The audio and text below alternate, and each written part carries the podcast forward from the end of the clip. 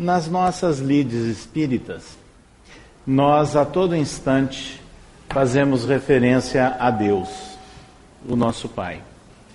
E é interessante que, se nós passarmos uma vista de olhos rápida pela trajetória espiritual de nossa humanidade, nós vamos sentir que sempre houve uma tendência do homem de acordo com o seu potencial, as suas condições da época, de olhar alguma coisa que ele sentia acima das suas próprias forças.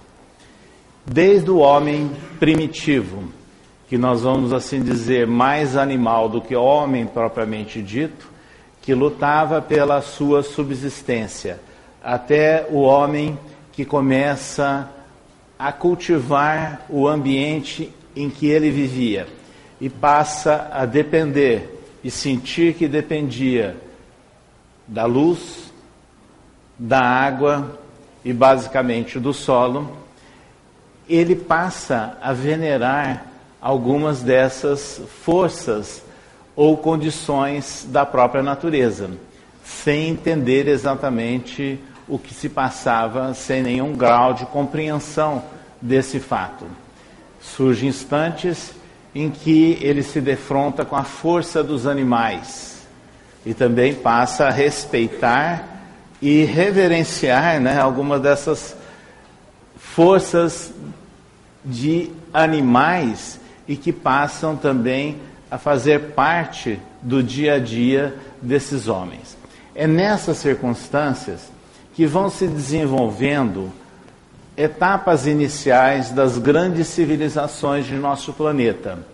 E nós chegamos, por exemplo, para regiões mais próximas né, à tradição nossa, né, como um país das Américas, do Antigo Egito, onde nós tínhamos a veneração à terra, o céu e, ao mesmo tempo, há muitas forças que eles sentiam presentes, como algumas estrelas e algumas localizações que eles imortalizaram, inclusive, em grandes obras. Surge, portanto, momentos de adoração desses elementos. Nós chegamos depois lá na Grécia, quando também a mitologia, os homens admirando e venerando a chuva, o trovão, o mar, o homem forte da guerra, e muitas dessas circunstâncias também foram sedimentando muitas ideias, criando autênticos deuses. A ideia desses deuses vindos do Egito, vindos da Grécia, eles se consolidaram dentro da própria cultura do Império Romano, que absorvia ora um, ora outra cultura, para que o cidadão daquele grande império também venerasse a seus deuses e que tinham essas ligações todas. Mas o interessante de tudo isso é nós chamarmos a atenção que nós passamos, dentro de um projeto evolutivo, por momentos de veneração e de adoração das pedras, dos vegetais, dos animais e também a outras forças que nós sentimos como superiores. Surge também na Grécia as manifestações através das pitonisas, que eram nada mais do que médiums, embora não compreendesse exatamente o que estaria acontecendo, mas há um fato ímpar. Quando na região ali que nós conhecemos hoje como Oriente Médio, lá nos albores né, da civilização deles, o patriarca Abraão, ele recebe a inspiração do alto sobre a necessidade de se respeitar e de se adorar o um único Deus. Surge, portanto, a ideia do monoteísmo. Então, é o primeiro local onde surge a ideia do monoteísmo e que vai se consolidando através dos tempos. Mas se nós buscarmos os registros do Velho Testamento sobre o monoteísmo, nós vamos sentir situações diferentes ou concepções diversas. Desde a ideia de Abraão, né, de respeitarmos um único Deus, até o momento em que se registram legislações que hoje nós diríamos mais civis do que espirituais, dando atribuições a esse Deus. E surge então a figura de Jeová, como senhor de um povo, senhor de um lar, um senhor que controla exércitos. Ele é tipicamente o Deus, entre aspas, do chamado período agrícola da nossa humanidade, que se fez presente em outros pontos da civilização, mas que dentro desse processo também foi registrado assim no Velho Testamento. Não quer dizer que estivesse errado, era a visão e a concepção dentro de um contexto daquela época, de um Deus que era senhor de um povo, de uma nação. E nessas condições, havia também, depois, a preocupação entre eles para que outros povos se submetessem a esse Deus, a esse Deus único. Então surge uma ideia, de certa forma, de exclusividade. Né? Deus de um grupo de pessoas. E é, todos teriam que submeter a essa ideia de Deus. Evidentemente que em todos os registros do Velho Testamento vão surgindo alterações registradas principalmente pelos profetas. Quem eram os profetas? Médiums. Homens que tinham autoridade moral dentro do contexto da época, tinham liberdade de expressão e muita coragem para, afrontando os poderes da época, fazerem as, os anúncios e as informações que deveriam ser trazidas para aquele povo, inclusive anunciando a vinda de um Messias. E é nessas condições que nós verificamos que o Velho Testamento ele passa por um momento continuado de evolução e de transição da ideia de um, um Deus único.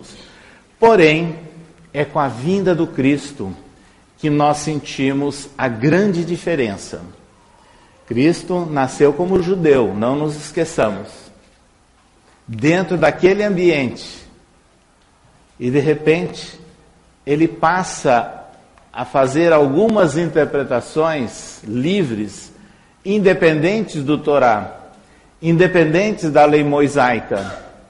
E por isso ele era provocado a todo instante pelos fariseus e pelos escribas que queriam colocá-lo sempre em contradição para aprisioná-lo. E o Cristo, com o máximo de cuidado, ele ia trazendo a nova informação da boa nova. De que maneira? Ouvistes o que foi dito aos antigos, eu, porém, vos digo. Então ele ia substituindo aquela lei civil, enérgica, formal, lá do Velho Testamento, assentado no Torá, por uma nova ideia, a lei do amor, trazendo-nos a informação que Deus é Pai de todos ele não é exclusivo de um povo, não é exclusivo de uma nação. Deus é misericórdia, Deus é paternidade. E é por isso que João, no Evangelho, registra: Deus é amor. Essa informação, esse registro feito por João, sintetiza todos os ensinos de Jesus. E ele faz as adequações cabíveis.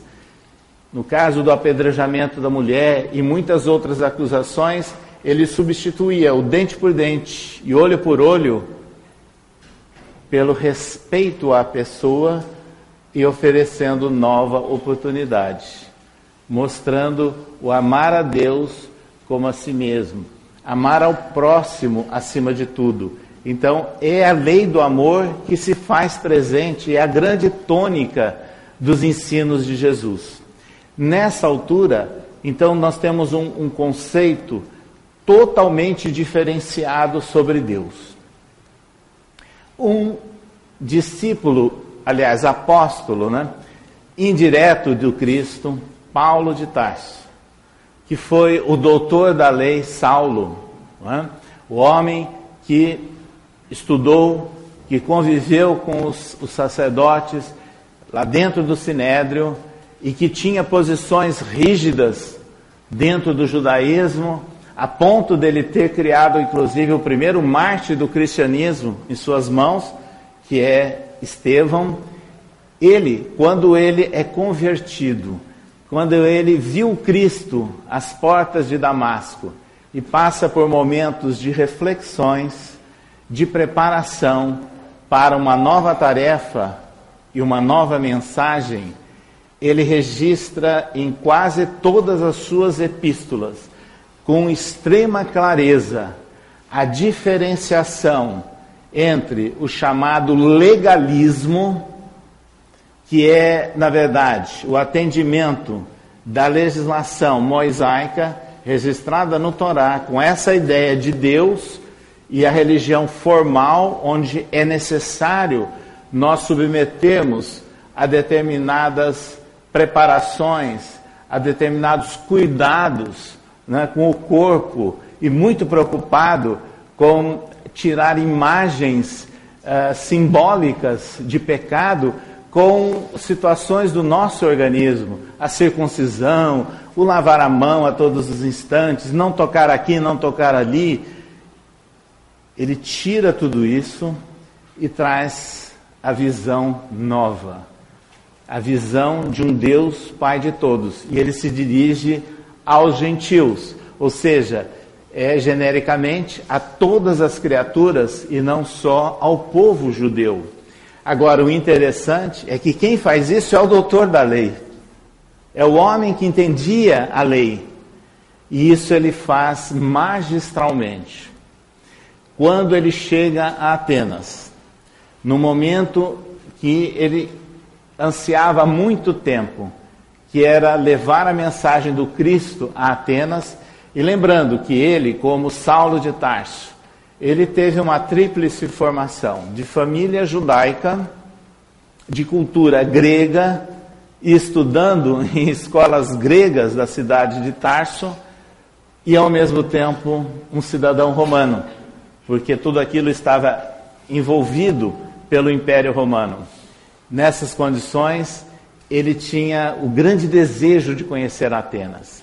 E quando lá chegou, e entrando em contato com homens sábios que não entendiam o que esse homem que vem ali da região da Palestina está querendo falar, que coisas estranhas são essas, e convidam para que ele fosse até o Areópago, onde ele pudesse explicar a sua ideia, a sua proposta, não é?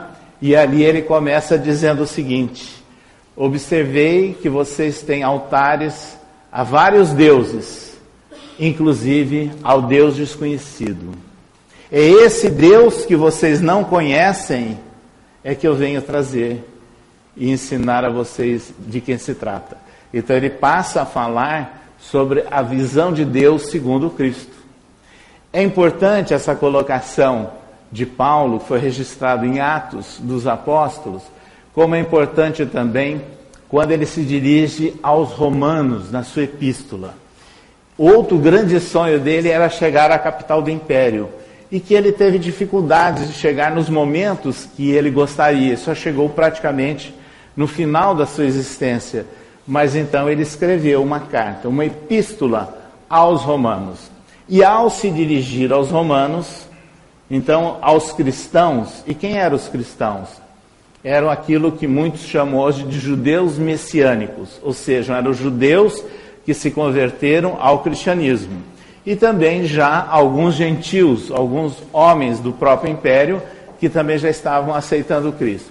Ao se dirigir a eles, ele fala sobre Deus de uma maneira muito clara, que ele não estava se dirigindo sobre um Deus de uma nação, que era a nação originária dele, mas era o Deus para todos, o Deus para os gentios, ou seja, ele estava envolvendo o cidadão romano também. Eu diria que politicamente ele foi absolutamente correto, porque ele estava se dirigindo aos cidadãos da capital do império, onde ele não estava excluindo o cidadão romano, mas ele estava levando a ideia de que eles também seriam filhos desse Deus e sem distinções e sem exigências. E aí, em outra epístola dirigida aos Coríntios, ele faz um convite à reconciliação com Deus.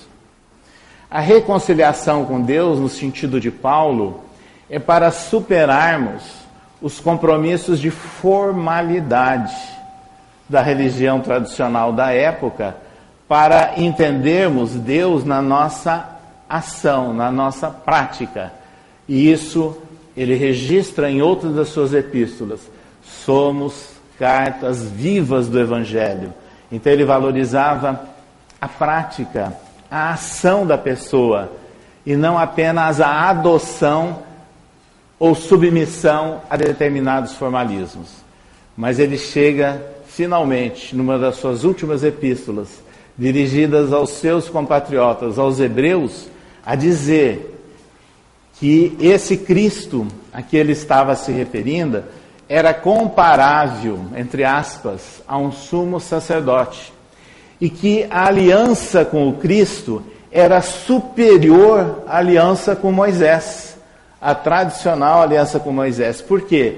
Ele mostrava que a visão de Deus trazida pelo Cristo abria as portas da religiosidade, do respeito, do convívio fraterno a todas as pessoas, e não apenas a submissão a determinados rigores entre aspas, religiosos. Paulo, então, foi o grande responsável pela difusão da nova concepção de Deus de acordo com os ensinos de Jesus. Porém, esses fatos todos se alteraram no próprio desenvolvimento do cristianismo primitivo. Paulo encontrava dificuldades já, porque surgiam os novidadeiros, surgiam os oportunistas, é? de várias formas.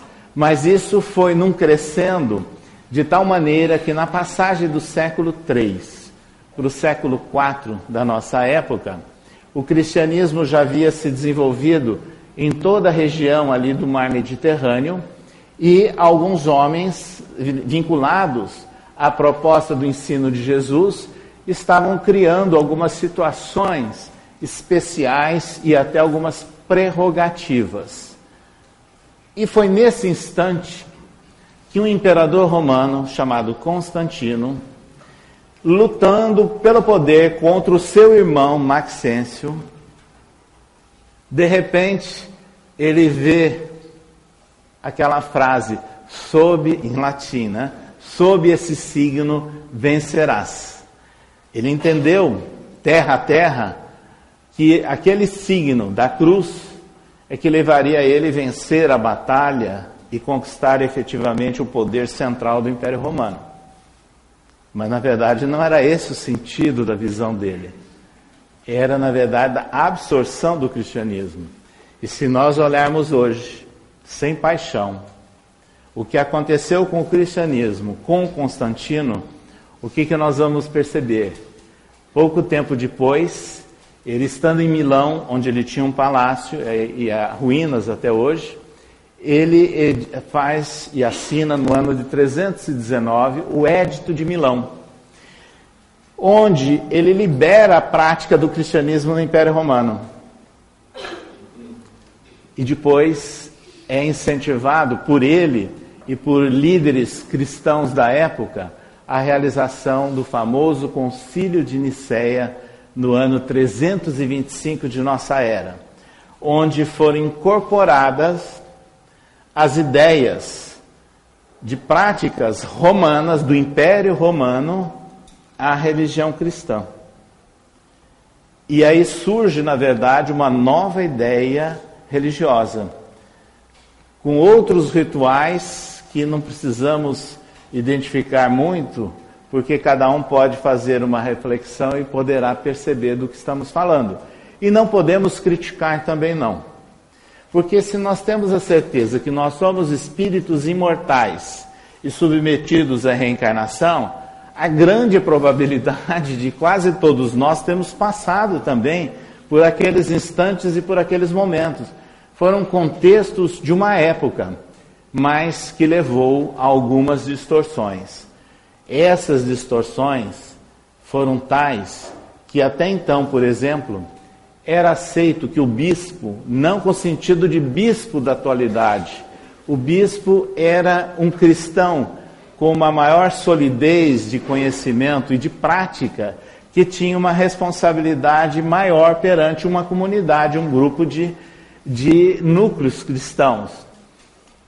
Cada um tinha suas responsabilidades, até que chega o um instante que estabelecem a primazia de um único bispo, que passa a ser o bispo de Roma,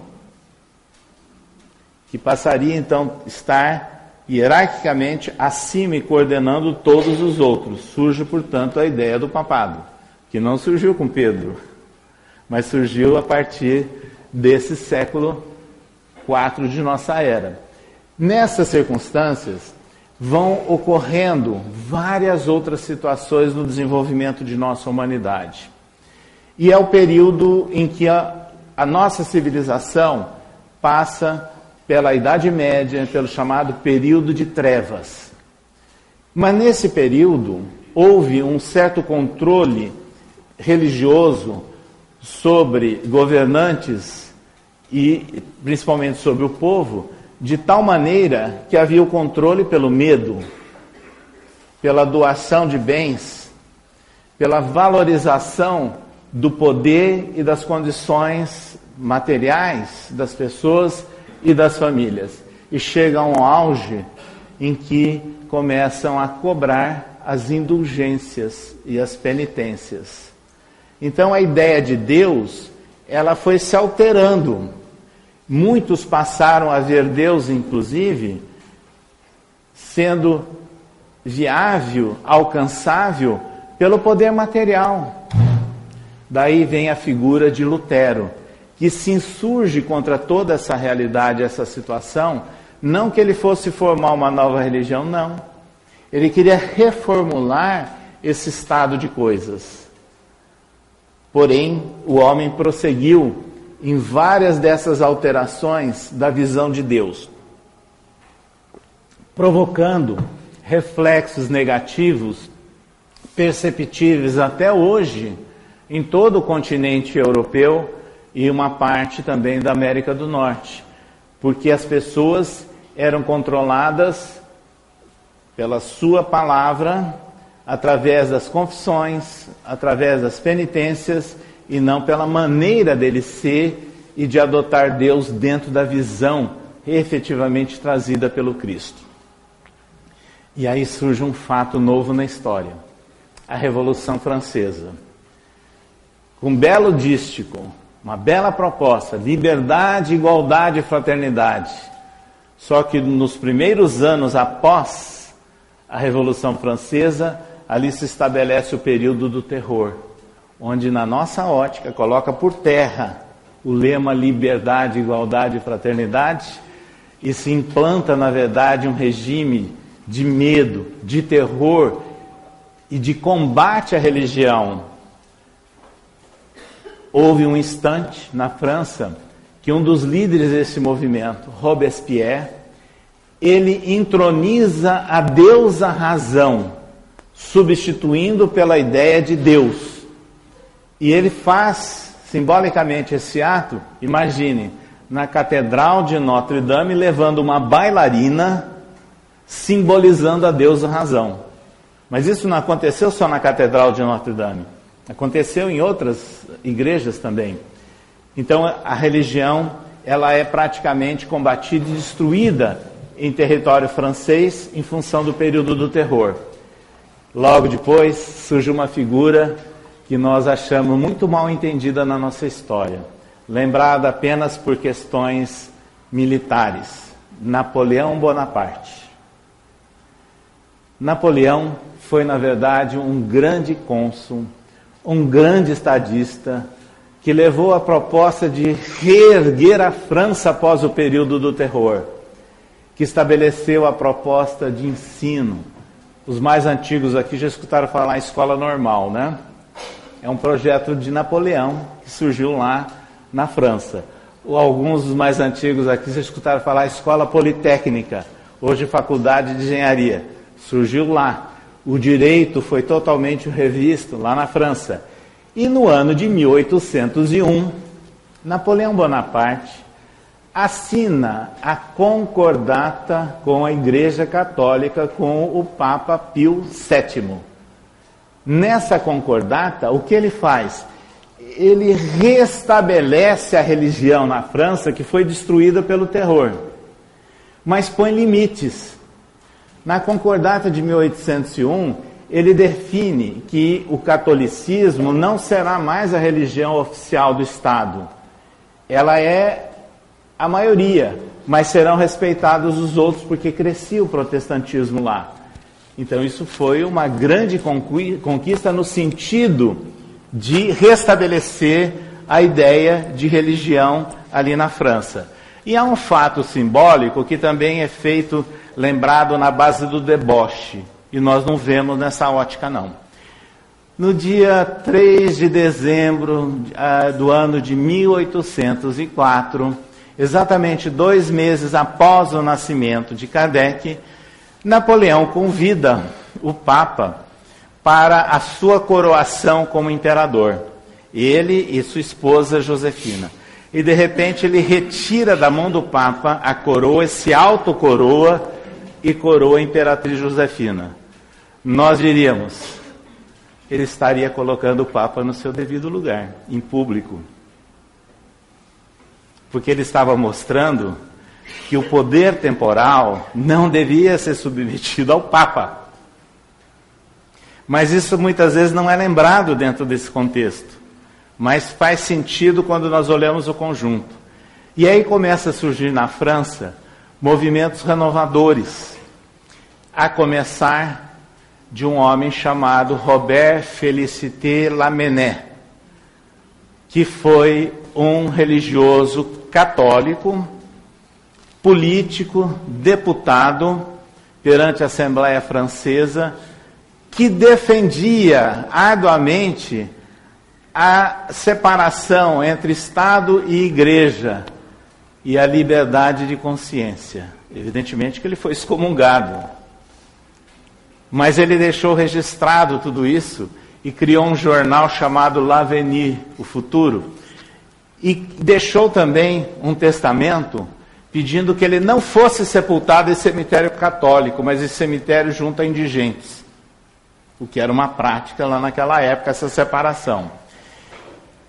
Lamennais teve um discípulo chamado Henri Lacordaire, também padre francês, com ideias semelhantes, mas já tratando também da valorização da espiritualidade, do mundo espiritual, de uma forma mais livre.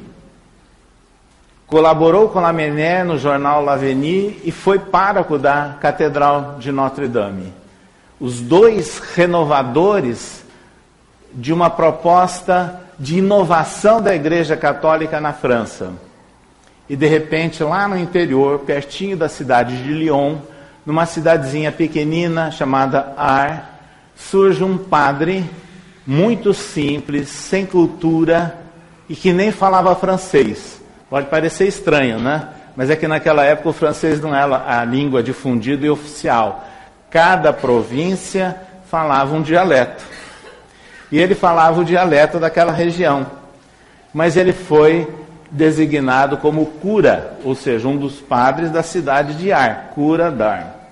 E ele tinha uma ideia muito clara de restabelecer a fé em Deus junto ao povo, que tinha perdido as bases com todas essas mudanças políticas, tantas revoluções, tantas questões. Tinham perdido toda a proteção, vamos assim dizer, que seria tradicionalmente oferecida pela religião. A sua linguagem era direta ao povo e sempre se referia ao bom Deus, consolando, atendendo as pessoas, fazendo caridade, e ele era médium de efeitos físicos. Certa feita, entre outras manifestações, a casa que ele morava ao lado da paróquia, que existe até hoje, tremeu. E todos perceberam que aquilo estava tremendo e não era terremoto. De outra feita, a cama onde ele estava dormindo se incendiou. E existe lá até hoje conservada a cama parcialmente carbonizada. Ele era médium, mas ele foi conhecido pela dedicação, pelo amor ao próximo, restabelecendo a fé do povo em Deus. E aí é que surge a figura de Allan Kardec. Em 1857, ele lança o Livro dos Espíritos. Duas questões, inclusive uma delas sobre penas eternas, são assinadas pelo espírito Lamennais. Em 1864, ele lança o Evangelho segundo o Espiritismo. Os três espíritos assinam mensagens: Lamennais, Lacordaire e o Curadar. E o Evangelho segundo o Espiritismo surge, portanto, em 1864, num período que a França, num, muito curto, de intensas mudanças, que teve um imperador, Napoleão, três reis, um presidente da República e que se transforma também em imperador, que é o imperador Napoleão III, que era contemporâneo de Kardec como codificador. Surge o Evangelho segundo o Espiritismo na apresentação do Evangelho segundo o Espiritismo, Allan Kardec define que o objetivo desse livro era tratar do ensino moral de Jesus, sem se preocupar com muitos dados históricos, com a natureza do Cristo, não. É o ensino moral de Jesus. E fala mais, que é como se nós estivéssemos levantando a ponta de um véu para compreendermos o Evangelho do Cristo. Ou seja, é a compreensão da mensagem de Jesus, do seu ensino moral, com a certeza da imortalidade da alma. E é o grande diferencial do Espiritismo. Mas lá para frente, na mesma apresentação, Kardec anota o seguinte: que é compreensível que muitas pessoas considerem incompreensível a Bíblia, mas o Espiritismo seria a chave para nós a compreendermos. E efetivamente ele passa então a tratar da essência de fatos da vida do Cristo e de suas parábolas para sintetizarmos uma nova visão de Deus. A começar do primeiro capítulo. E aí nós podemos imaginar, em palavras curtas, qual o objetivo da Bíblia. Genericamente, dizem as religiões, é nos submetermos a Deus para conseguirmos a nossa salvação. Nós poderíamos dizer a seguinte: é nós compreendermos Deus e num processo de educação espiritual, nós absorvemos, na verdade, a moralidade e tudo aquilo que leve à efetiva felicidade espiritual. Esse é o objetivo da Bíblia, em todas as suas partes. E do capítulo 1 do Evangelho segundo o Espiritismo, não vim destruir a lei. Kardec já define os dez mandamentos de Moisés, preservando-os, mas com a conotação espírita, com essa visão. E passa aumentar ainda esse conhecimento quando chega no capítulo 6, o Cristo Consolador. E aí nós vamos lembrar de João: se me amais, guardai os meus mandamentos. Eu rogarei ao Pai e ele vos enviará o Consolador que restabelecerá a verdade e vos ensinará muitas outras coisas. É esse o papel do Espiritismo em nossos dias é nós termos efetivamente a compreensão deste Deus que é Pai de todos. E que o Evangelho segundo o Espiritismo, magistralmente, define isso de várias formas, através de capítulos bem vinculados a princípios espíritas e outros de recomendações para a nossa prática e para o nosso dia a dia. Mas é no livro A Gênese que Allan Kardec faz uma colocação. O Espiritismo será a religião do futuro? Aí ele próprio disserta sobre isso. Que a religião do futuro, na verdade, será a compreensão de Deus concretizada na prática da fraternidade. Então nós vamos não nos restringirmos a uma ou outra religião, mas a certeza da imortalidade da alma nos faz realmente como filhos, como herdeiros de Deus, para que, conhecendo a, a legislação que foi trabalhada no Velho Testamento e que Jesus deixou de uma forma clara e prática para a nossa compreensão, ampliada pelo Espiritismo. E é nessa hora que nós sentimos a beleza do Espiritismo. Quando nos desmonta todas as ideias que erroneamente nós construímos ao longo dos séculos. Isso fica nítido no livro Céu e Inferno de Allan Kardec.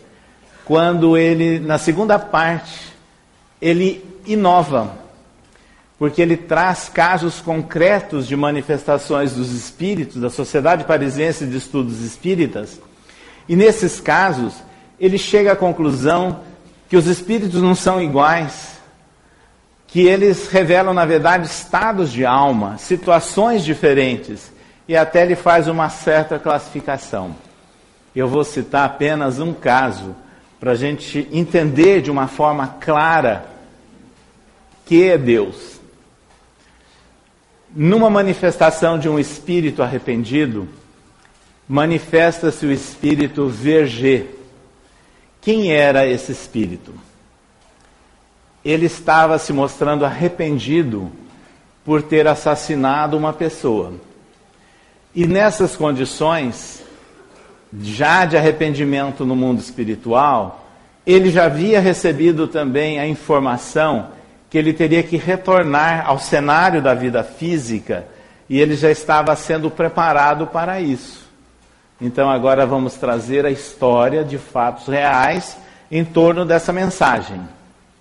Trata-se do padre Verger, que no dia 3 de janeiro do ano de 1857, ele simplesmente assassinou o arcebispo de Paris, o bispo Cibour, que estava saindo da igreja após uma pregação ali nos arredores da Sorbonne. E por que, que ele assassinou o arcebispo? Porque o padre Verger não aceitava o dogma da Imaculada Conceição, não aceitava a obrigatoriedade do celibato e discutia isso com o clero consolador, é, conservador que predominava naquela época, inclusive o próprio arcebispo. Ele panfletava né, divulgando essas ideias. Aí ele se arrependeu do fato, dizendo que foi um momento de fraqueza e de não sabendo dialogar ou debater ou respeitar as ideias, ele partiu para a violência maior. Então vejo bem. E ele foi executado. Sim. Ele, ele assassinou o arcebispo no dia 3 de janeiro. Ele foi julgado, condenado e enforcado no dia 21 de janeiro do mesmo ano. Quer dizer, em menos de 20 dias, tudo isso foi cumprido. E tem mais. Agora vamos raciocinar o seguinte: 1857 é o fato que gerou uma crônica policial intensa nos jornais da capital francesa. De repente, em 1865, já estava essa mensagem do padre Verger, não era a única, eram várias, publicadas no livro Céu e Inferno como exemplo de espírito arrependido. Então vamos fazer o seguinte raciocínio. Imagine um padre assassinar um arcebispo. no conceito comum, ele iria para lá dos quintos dos infernos, não é? Não seria isso?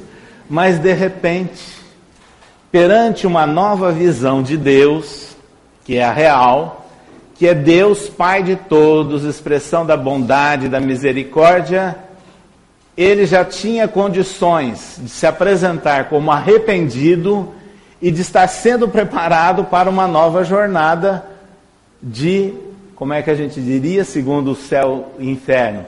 Ele passa pelo arrependimento, pela expiação e pela renovação. Então vejam bem, são as etapas naturais previstas pelo chamado Código Penal da Vida Futura, que foi sintetizada por Allan Kardec no livro O Céu e o Inferno. Então, nós espíritas, hoje podemos compreender de uma forma mais clara e mais profunda a justiça de Deus e que é realmente o reflexo dos ensinos que Jesus nos trouxe, mas que só com a evolução da humanidade e a nossa própria é que através do Consolador prometido com o Espiritismo é que nós vamos chegar a essa visão de Deus em nossos dias. Isso é muito importante para encontrarmos inspiração, forças para suplantarmos os embates os atropelos, as dificuldades que todos nós indistintamente vivemos no nosso dia a dia, porque ninguém é, na verdade, um ser privilegiado. Todos nós somos iguais perante Deus e estamos submetidos a essa lei. Mas de que maneira? Emmanuel, no livro Justiça Divina, psicografado por Chico Xavier, onde ele homenageia, na época, os 100 anos do céu e inferno, ele diz assim: através do esforço nós construímos o nosso céu, e o nosso inferno terá o tamanho da nossa rebeldia. Então cabe a nós, através das nossas opções, do nosso livre-arbítrio, construirmos o céu, entre aspas, ou o inferno, entre aspas, que são estados de alma. E é nessas condições é que nós podemos apreender a ideia realmente de Deus e nos aproximarmos da sua lei e dos seus ensinos e buscando a harmonia e o progresso da humanidade. Nessas condições, já compreendendo a visão de Deus ampliada pela informação e a certeza trazida pelo Espiritismo da continuidade da vida e da evolução a que estamos submetidos, nós podemos também olhar para o mundo e compreendermos os impasses que transcorrem em todas as partes de nosso planeta e não apenas aqui em nosso Brasil. Mas são impasses sérios, complexos e de definição.